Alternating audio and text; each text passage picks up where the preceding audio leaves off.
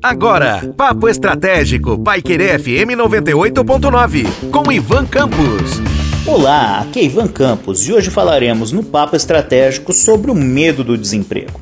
Já falamos há um tempo atrás sobre a empregabilidade e as condições que fazem uma pessoa ser atrativa no mercado de trabalho. Mas e para quem está no mercado de trabalho e está com medo do desemprego? Afinal de contas, o mercado está em crise, nossa economia não anda, a pandemia continua oprimindo o trabalhador e as empresas e, consequentemente, os postos de trabalho estão em risco. Se você tem medo do desemprego, faço algumas recomendações. Primeiramente, mantenha-se atualizado. Não importa se você é formado e tem um diploma de curso superior, especializações, mestrado, doutorado.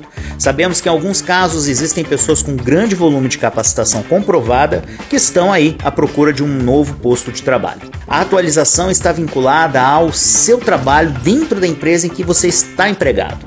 Busque sempre conhecer um pouco mais daquilo que a empresa faz.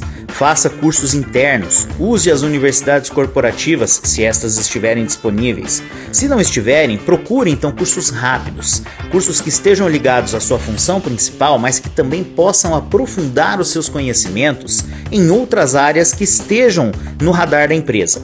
Se a empresa estiver buscando profissionais com versatilidade, esteja pronto para se oferecer e demonstre a condição de flexibilidade e versatilidade da sua é, capacidade de trabalho.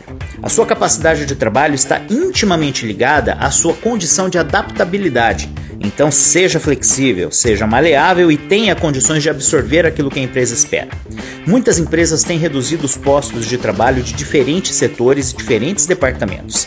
Eles têm dispensado profissionais que já possuem grande bagagem e muitos anos eventualmente de casa e distribuído o trabalho entre aqueles que ficaram. Então, se você tiver condições neste momento de ser resiliente e de demonstrar para sua empresa que você está conseguindo não apenas fazer aquilo que se espera de você, mas também pode eventualmente fazer algo além, você provavelmente não estará na lista de, de dispensas mais próxima que venha a acontecer. Isso parece bastante complexo, mas ao mesmo tempo é uma forma de que você possa se prevenir, continuar crescendo e, quem sabe, ter novas chances quando a economia estiver melhor e a empresa estiver também em um momento mais adequado. Um forte abraço e até a próxima. Você ouviu Papo Estratégico, Paiquerê FM 98.9, com Ivan Campos.